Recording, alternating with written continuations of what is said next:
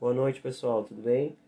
Vamos dar continuidade na nossa série de sermões, Macários, em busca da verdadeira felicidade. Semana passada a gente fez uma introdução sobre o Sermão do Monte. Hoje a gente vai abordar a primeira bem-aventurança, Mateus 5, e eu vou ler do verso 1 até o verso 3, para relembrar o que estudamos semana passada.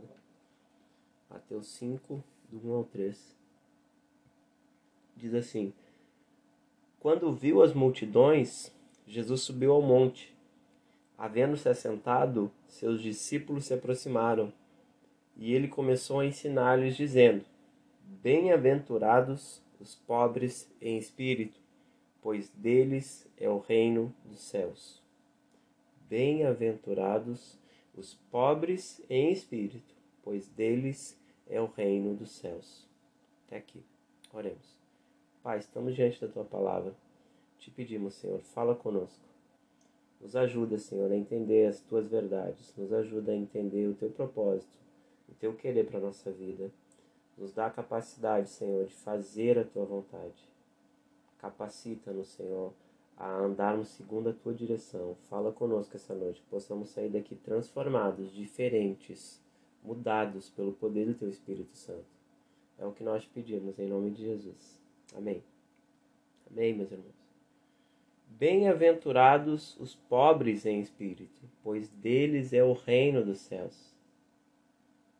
Essa é a primeira bem-aventurança. Dia 10 de setembro, semana que vem, é o Dia Mundial da Prevenção ao Suicídio. Sabia que são registrados mais de 13 mil suicídios todos os anos aqui no Brasil? E mais de um milhão no mundo que esse número é cada vez maior, principalmente entre os jovens. E entre os principais fatores de risco estão a desesperança, o desespero e o desamparo. Os principais fatores do, do suicídio. Por quê? Porque as pessoas estão sem esperança, sem esperança de um futuro melhor, sem esperança de que um dia terão uma vida digna. Estão em desespero também em desespero com a situação econômica do país, com a situação social, com a situação política, com a situação até mesmo religiosa, em desespero com a incerteza do seu próprio futuro. A maioria das pessoas vive com esse sentimento de desamparo, desamparo cósmico. Parece que o mundo virou as costas para elas. Ninguém as compreende, ninguém as entende. Tudo parece que está dando errado. E aí são cometidos por esse sentimento, desamparo, desespero, desesperança.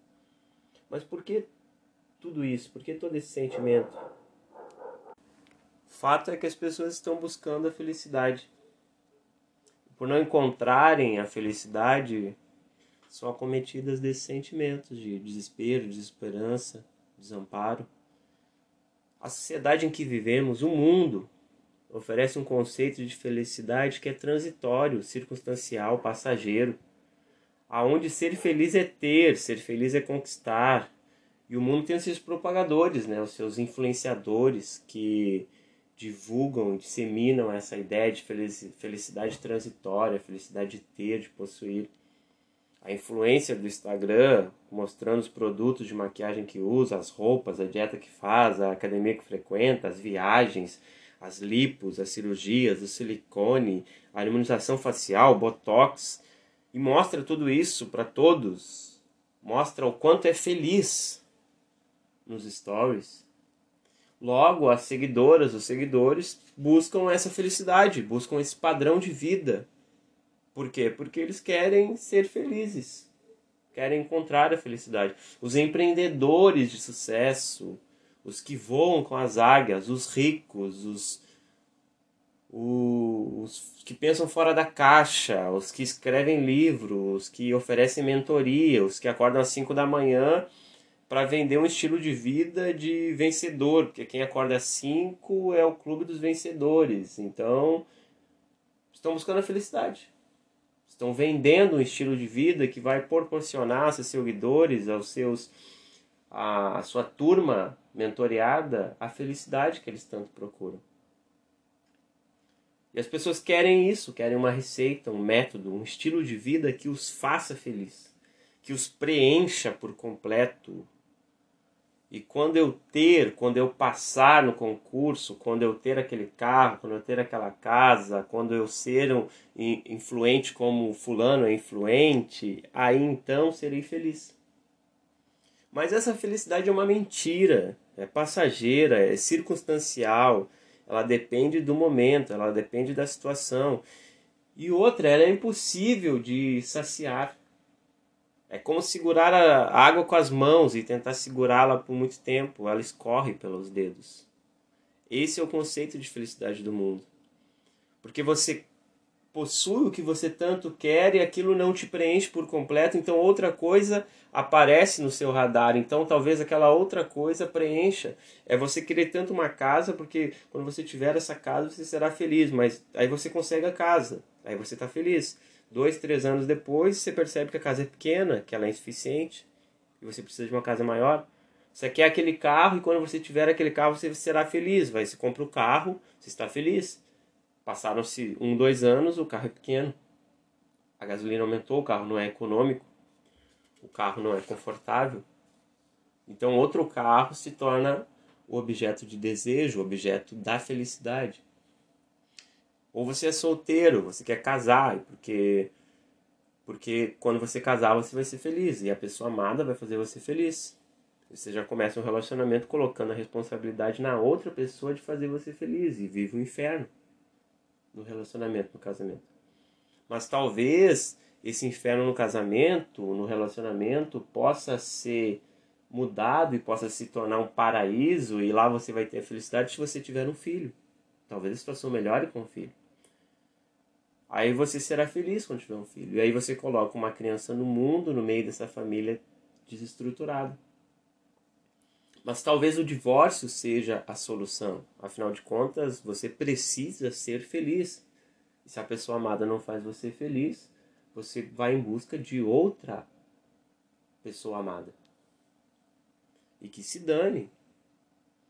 Que se dane a mulher, a, o filho.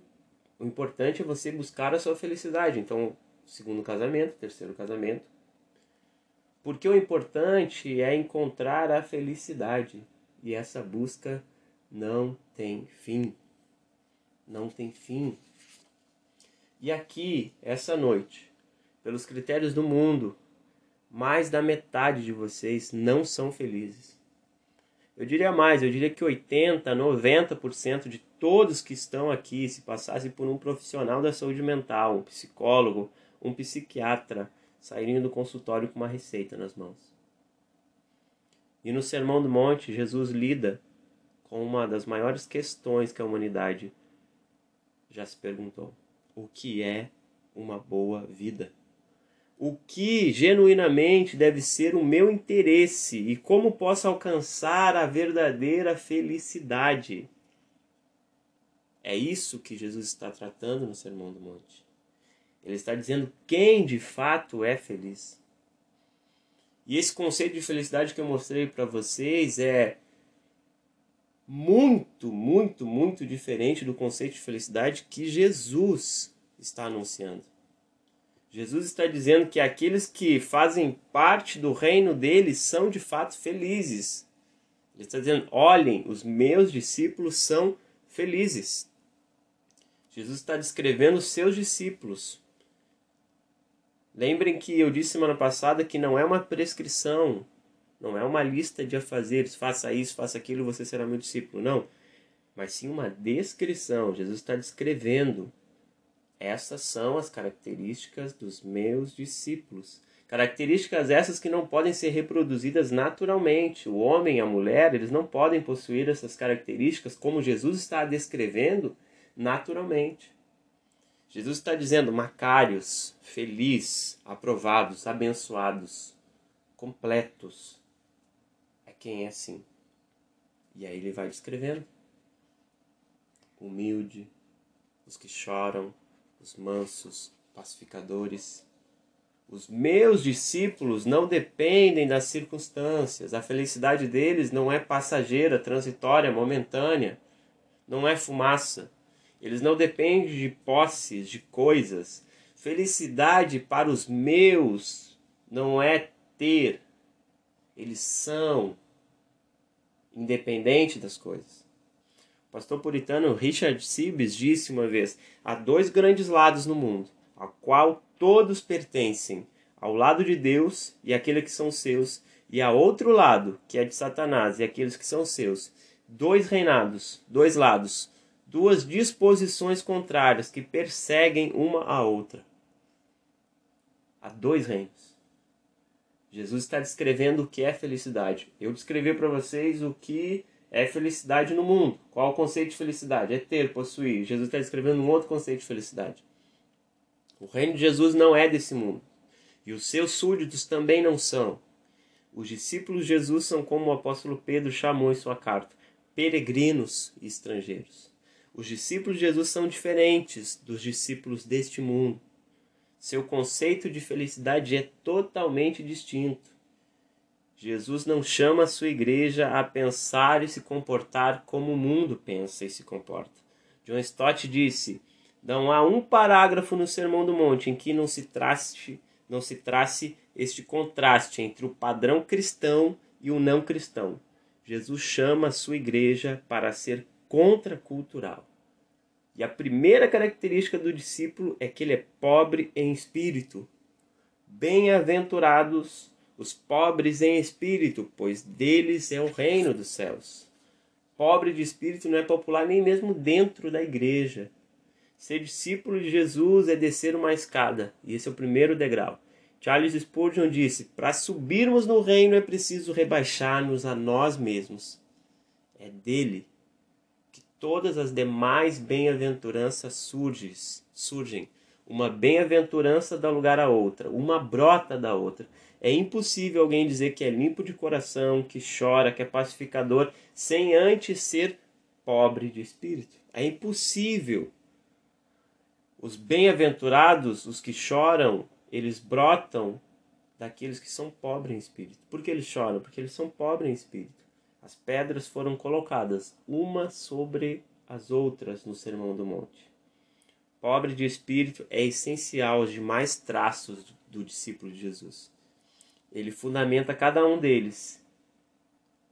Mas primeiro a gente tem que identificar o que não é ser pobre de espírito. Primeiro, Ser pobre de espírito não significa ser pobre financeiramente. Ser pobre não te dá vantagem nenhuma no reino de Deus, ser pobre financeiramente. Bem como ser rico não impossibilita ninguém de ser discípulo.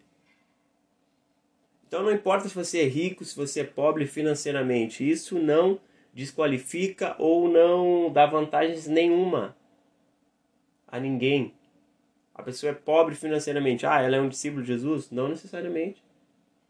Ele é rico, ele não faz parte do reino de, de Jesus? Não necessariamente. Não tem a ver com pobreza ou riqueza financeira, material. Não é nada disso. Então não é isso. Ser pobre de espírito não significa ser tímido. Ser pobre de espírito não quer dizer que devemos ser tímidos ou retraídos. Ou ser fraco, ser, ser quietinho. Pobre de espírito não é uma característica pessoal, não é um traço da personalidade. Ser pobre de espírito. Ser pobre de espírito não é algo natural na vida de ninguém. Só pode ser produzido pelo agir sobrenatural do Espírito Santo. Ser pobre de espírito não é anulação da, da sua, da minha personalidade. O apóstolo Pedro, que era por natureza um homem impulsivo, que não era tímido, que se impunha aos seus de forte confiança. Quando viu Jesus, disse: Pedro, prostrando-se aos pés de Jesus, disse: Afasta-te de mim, Senhor, porque eu sou um homem pecador. Ele é pobre de espírito. Pedro está sendo pobre de espírito aqui. Senhor, se afasta de mim, eu sou, eu sou um pecador. A sua personalidade essencial não se alterou, mas ele se tornou um pobre de espírito.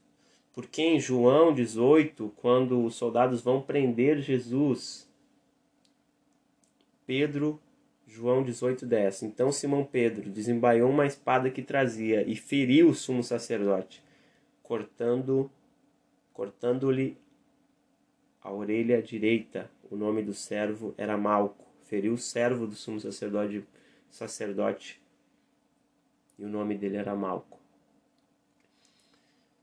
Pedro não queria acertar a orelha.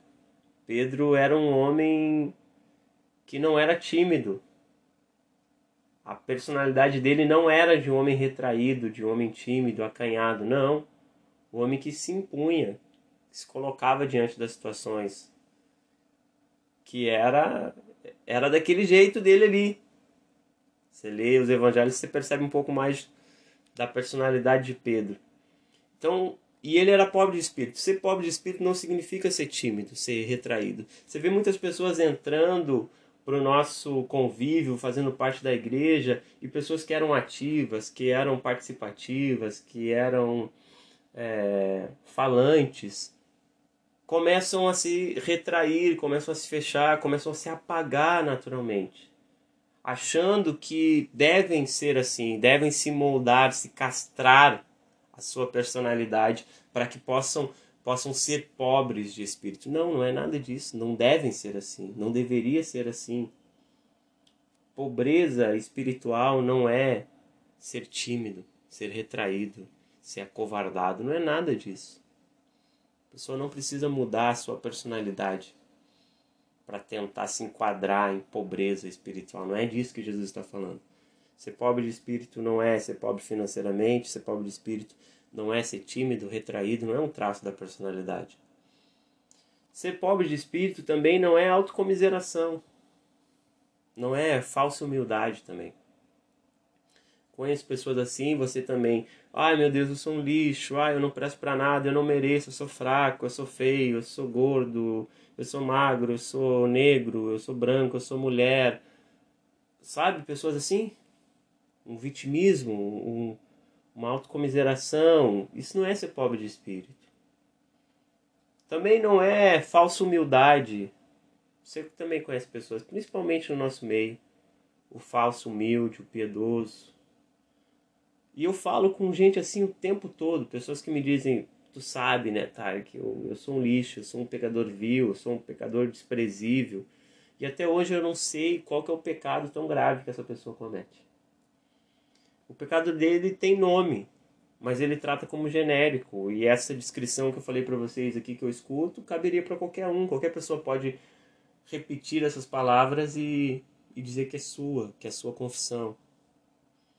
E eles saem da conversa, saem do diálogo comigo achando que, que, que abriram seu coração, que me contaram tudo.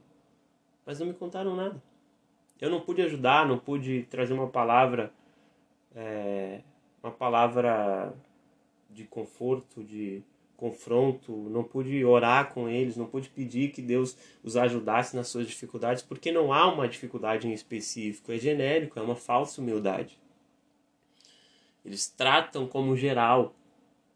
Mas aquele que sonda os corações, aquele que vai no mais fundo da nossa alma, ele sabe o nome e o sobrenome do teu pecado. Então a falsa humildade não é ser pobre de espírito. Lucas 18 vai descrever um falso humilde e um pobre de espírito. Lucas 18, do 9 ao 14. Jesus, Contou também esta parábola a alguns que confiavam em si mesmos, achando-se justos e desprezando -os, desprezavam os outros. Dois homens subiram ao templo para orar, para orar. Um era fariseu e o outro publicano. O fariseu, de pé, orava consigo mesmo. Olha o falso humilde. Orava com ele mesmo. Falava sozinho. Não subia a oração dele. Ele não falava com Deus. Ele falava com ele mesmo. Orava consigo mesmo: Ó oh Deus, graças te dou, porque não sou como os outros homens, ladrões, injustos, adúlteros, nem mesmo como este publicano. Jejuo duas vezes por semana e dou o dízimo de tudo quanto ganho. Olha o falso humilde. Não sou como esses homens, Deus. Não bebo, não fumo, não olho TV, não escuto música. Eu sou muito melhor do que eles. Graças te dou, Senhor. Olhava para o espelho e dizia isso. Graças te falando com ele mesmo. Graças te dou, porque eu não sou como eles, não vou em barzinho, não, não bebo, não jogo futebol, não faço as coisas.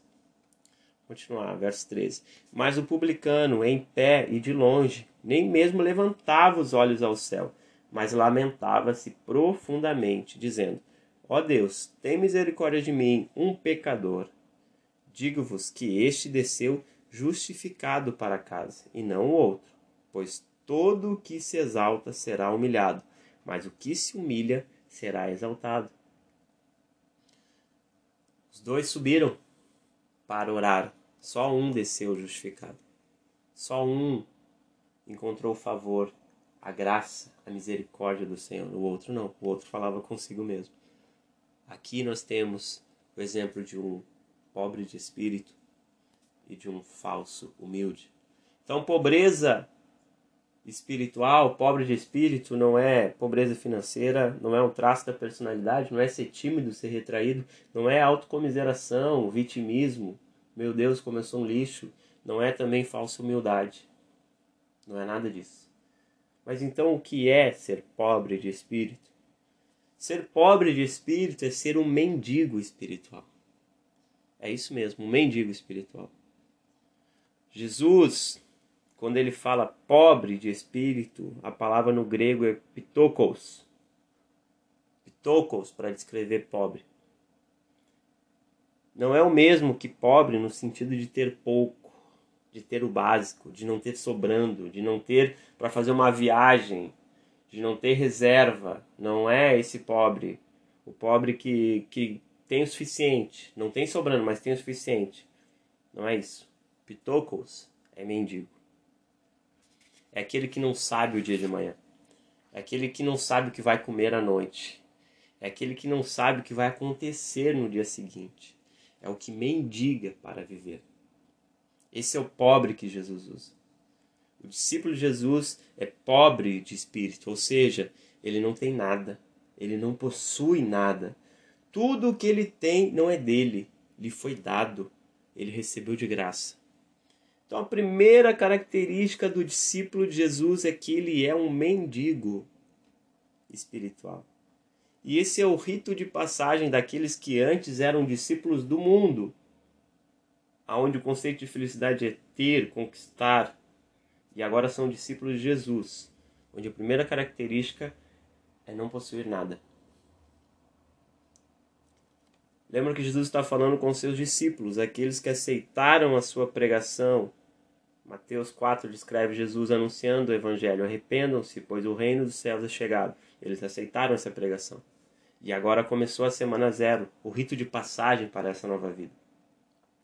Tem um filme na Amazon chamado O Grande Herói, conta a história de uma equipe dos SEALs, são as Forças Especiais do Exército Americano. Naquele filme, logo no começo, mostra um pouco do treinamento dos soldados. Cenas reais, cenas do treinamento dos do SEALs, não é, não é parte do filme cinematográfica, são cenas reais do treinamento dos SEALs. E ali é o, a semana zero, tem algumas cenas que são a semana zero. A ambientação, os treinamentos, o rito de passagem, por assim dizer. E é pancado, o filme é bacana de ver, assistam. Eles debaixo da água depois de muito tempo, depois tiram eles da água assim, eles não conseguem somar quanto que é 18 mais 6, e eles ficam ali tremendo de fio, quase tendo uma hipotermia. Eles correndo, passando frio, carregando mochila pesada, aquela coisa toda. Tem no finalzinho dessas cenas aí que são reais, eles estão eles estão todos deitados com os braços entrelaçados, deitados na praia. À noite, os instrutores estão passando, passando com as lanternas ligadas assim, e eles estão de braços entrelaçados, deitados na, na beira da praia e as ondas levando eles para frente e para trás. E eles cantarolando, cantarolando Noite Feliz. Noite Feliz, ó Senhor Salvador. E as ondas para frente, para trás, levando e eles ali entrelaçados. Parecia estar frio e eles ali. Mas por que, gente? Por que que homens jovens em um país onde o alistamento nem é obrigatório se alistam? Parece desafiar o bom senso, né? Por que alguém se engajaria em algo mal pago, aceitaria um corte de cabelo mal feito, correria o risco de morte. Lá tem guerra direto, né? Em uma sociedade que vai retribuir eles com um obrigado. Obrigado pelos seus serviços. Por que fazer isso? Por que se alistar? Por que embarcar nessa aventura? Por que passar por tudo isso? Penso que talvez o motivo dos jovens fazerem isso é porque eles estão buscando um rito de passagem. Quando se alistam no exército, nas forças especiais, é, estão buscando uma passagem para a vida adulta. Talvez tenham examinado suas vidas no mundo civil e tenham concluído que estava faltando algo. Talvez sentissem a falta de autodisciplina, de autoconfiança. Talvez estavam sem rumo, empacados, sem direção. O fato é que eles almejavam ação, buscaram se testar, queriam ter amigos e amigos que são forjados de uma maneira muito peculiar. E aqui tem o pessoal que já serviu, sabe o que eu estou falando. Amigos que arriscariam tomar um tiro no lugar deles. É esse tipo de amigo que o exército forma.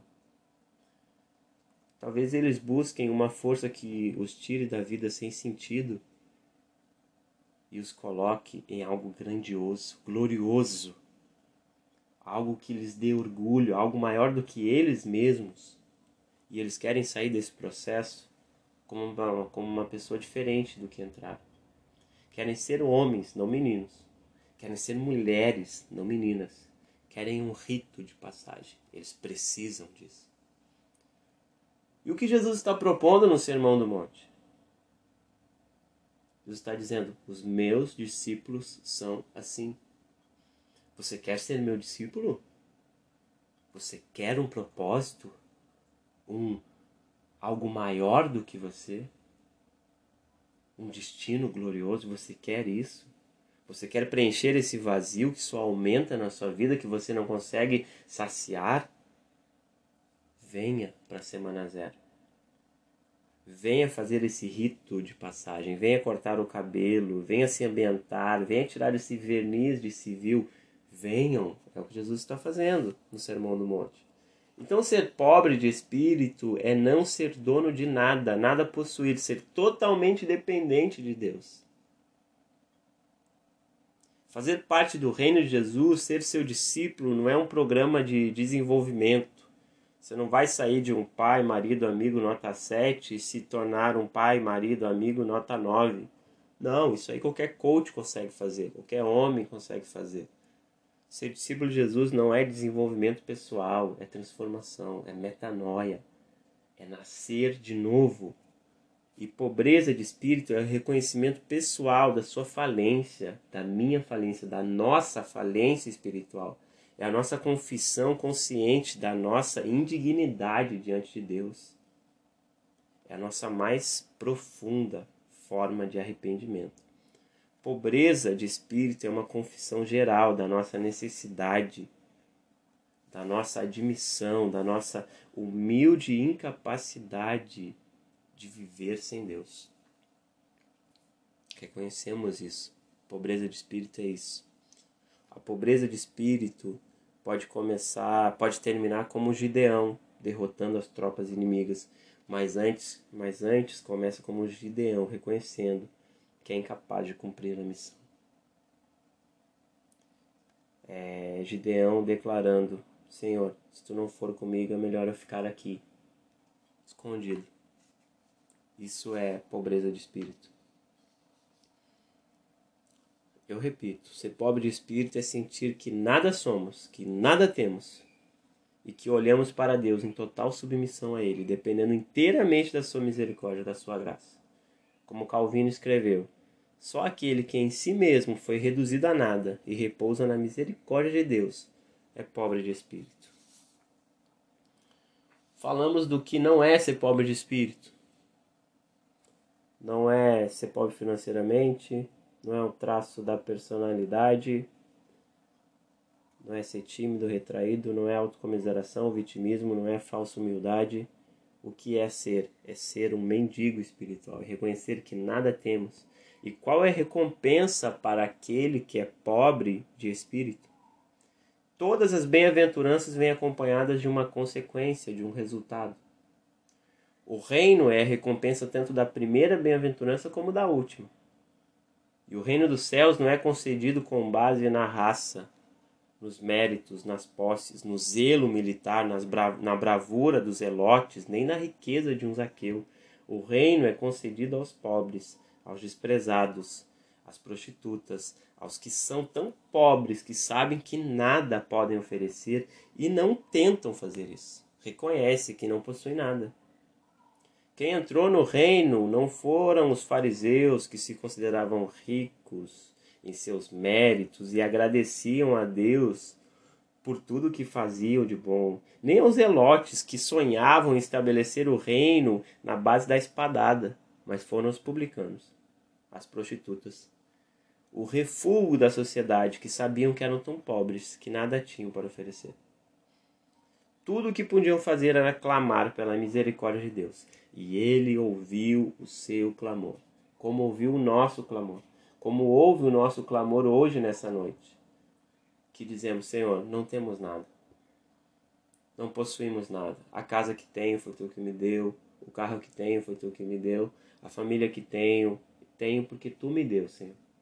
E não consigo administrá-la sem a tua ajuda, sem que tu esteja no controle da minha vida. Bem-aventurados pobres em espírito, pois deles é o reino dos céus. Essa é a recompensa dos pobres. O reino é deles e não será deles. O reino é deles. É agora. É nesse momento. O reino de paz, amor, justiça faz parte da vida do discípulo de Jesus. Essa é a recompensa. E como se tornar pobre de espírito? A única maneira de alguém se tornar pobre de espírito é voltando os olhos para Deus, voltando os olhos para Jesus. Leia o grande livro, leia a Bíblia, leia as Escrituras. A Bíblia, a Bíblia fala sobre Deus. Examine a sua lei, leia os Evangelhos. Verifique o que o Senhor espera de você. Imagine-se de pé diante dele. Contemple o Senhor Jesus, veja conforme ele é descrito nos Evangelhos Olhe para Ele, continue olhando para Ele. Então você nada terá de fazer, pois tudo já foi feito. Você não pode olhar nos olhos de Cristo sem sentir a sua absoluta pobreza e nulidade. Se quer ser pobre de espírito, reconheça, olhe para Jesus. Não se comparem com outras pessoas. Ah, eu sou melhor que fulano, eu sou eu, eu sou mais caridoso, mais mais compromissado que o ciclano. Não, não. Olhe para Jesus. Todos nós, nos comparando com Jesus, que é o nosso modelo, somos incapazes. Somos absolutamente pobres. Quer ser pobre de espírito? Olhe para Jesus. Olhe para Jesus. Reconheça sua incapacidade de agradá-lo. Reconheça sua insuficiência de administrar a sua vida. E aí você vai se tornar cada dia mais mais pobre de espírito. Cada dia mais, Ele vai preencher a sua vida. Cada dia mais, Ele vai te trazer satisfação e contentamento. E cada dia mais você vai usufruir desse reino que é feito de paz, amor, justiça. O reino de Deus. O reino que já, ainda não, mas já está aqui entre nós. Ainda não em sua completude, mas já está presente entre nós. Esse é o reino. Esse, essa é a recompensa do, do pobre de espírito. Venha, venha para esse rito de passagem. Venha fazer parte disso, meu irmão, minha irmã. Como os soldados cios com os braços entrelaçados. Venha fazer um corte de cabelo mal feito, venha ser mal pago, venha ser caluniado, venha sofrer injúria, venha. Mas por quê? Porque esse rito de passagem vai te dar um propósito. Esse rito de passagem vai preencher o vazio da tua vida. Esse rito de passagem vai te dar um destino, um porquê. Estaremos aqui com os braços entrelaçados, passando frio junto, passando dificuldades juntos, cantando Noite Feliz, ó Senhor Salvador, sabendo que o nosso general é Cristo, sabendo que ele peleja por nós, sabendo que o reino dele está aqui e nós já usufruímos dele. Venha, meu irmão, minha irmã. Vamos orar.